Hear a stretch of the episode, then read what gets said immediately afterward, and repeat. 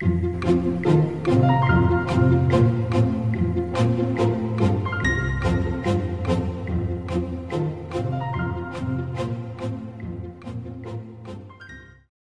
司人人会吃，但怎么吃才能达到最和谐的美味？江户风俗研究家、曾任日本近世文学会委员的宫尾重男说：“坐到赴台前，从置于台上的握寿司中，用两根手指拿起靠近自己的这一个，若尺寸较大，就再轻轻添上中指，以这样的感觉拿好寿司向左倾。”让鱼料的一侧稍微沾上备好的酱油，米饭尽量不要碰到酱油，然后让舌头第一时间同时品尝到鱼料的甘甜与米饭的美味，才能品尝寿司的醍醐味。要怎么吃寿司，随心所欲，从任何一样开始吃起都行，就如同大可以先看电影，再欣赏歌舞伎。并无好坏可言。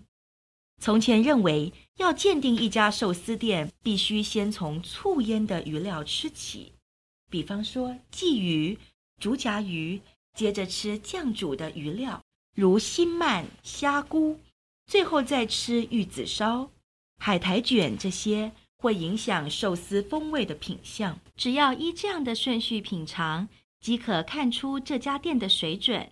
如果鱼料处理得好，米饭也不可能差到哪去，见微知著，可见得各个环节皆悉心处理。不过人各有好恶，并无规定说绝不可从哪一样开始吃起，只是有一套礼仪而已。坐到赴台前，从置于台上的握寿司中，用两根手指拿起靠近自己的这一个，若尺寸较大。就再轻轻添上中指，以这样的感觉拿好寿司向左倾，让鱼料的一侧稍微沾上备好的酱油。米饭尽量不要碰到酱油，若是沾太多酱油，就会变成酱油泡握寿司，有损风味。不过现在认为，米饭稍微沾到酱油后，会掉落一两粒米的松紧度。是最为恰到好处的捏寿司功夫，将沾上酱油的寿司横倒，令舌头同时接触鱼料及米饭，一股作气推入口中。有些饕客认为让鱼料寿司的吃法垫底，才能品尝到鱼料的新鲜度，但那是个人的见解，大错特错。让舌头第一时间同时品尝到鱼料的甘甜。与米饭的美味，才能品尝寿司的醍醐味。许多女客用筷子的话，就失去坐在副台前享用的意义了。若是因为嫌自己的手脏，也只能说是叫人同情。其中也有人用筷子单单夹起鱼料沾酱油，再放回白饭上夹起来吃，这种吃法。会毁了唯有白饭与鱼料结合才能酝酿出来的滋味，让寿司师傅看了掉眼泪。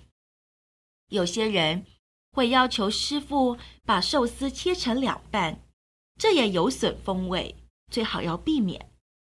近年的寿司尺寸不大，不必担心一口吃不下，但为了故作高雅、小口慢食，就要求师傅把寿司切小。是极要不得的行为。辛鳗及虾菇这类寿司，涂抹了熬煮酱油而成的浓稠极酱。有人主张，若是把鱼料垫底食用，味觉会被那种甜味占据，所以应该稍微打斜，使鱼料和米饭同时接触舌头食用才好。但也有人认为，还是应该让鱼料垫底，这也是看个人自由。还有人会把辛鳗和虾菇这类炖煮过的鱼料又拿去沾酱油，这或许是出于惯性，但相当不可取。有些讲究的人会要求新鳗要先炙烤过，但这也是个人喜好。炙烤不仅可以增添香气，肉质也会变软，口感更佳。总而言之，寿司的首要条件是避免减损食材的风味，品尝它的美味。基于上述的理由，最好不要让寿司在副台上搁置太久，也不要还没吃完就急着点下一种。不过，有些冒牌料理师会在顾客品尝时以催促的口气询问：“下一个要点什么？”叫人啄舌。寿司就应该好整以暇地慢慢享用，否则是无法令人感动的。在寿司店，酱油叫做籽，这是所谓的女盐叶，也叫寓所盐叶或玉殿盐叶。有人说是酱油听起来太正经八百，所以从它的颜色衍生出籽这个行话来。籽听起来比较柔软。呈现出女性的温和感，但也不是说就不能讲酱油。也有些人装模作样地称其为玉子，这样说也没什么不可以，只要能达到让对方拿出酱油来的目的就行了。近来有些寿司店端出酱油时，会顺便撒上化学调味料，但除非使用的酱油太廉价。否则，这种额外服务根本不必要。堂堂一家寿司店，如果使用太便宜的寿司酱油，有可能毁了寿司的生命，形同致命伤。或是有一些店会用小到不行的碟子盛装少许几滴酱油端出来，或许用的是高级酱油，故不肯多倒。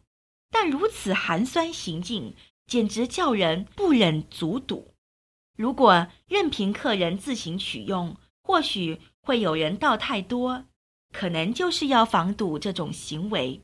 但还是不该小里小气，而是适当不浪费地提供才对。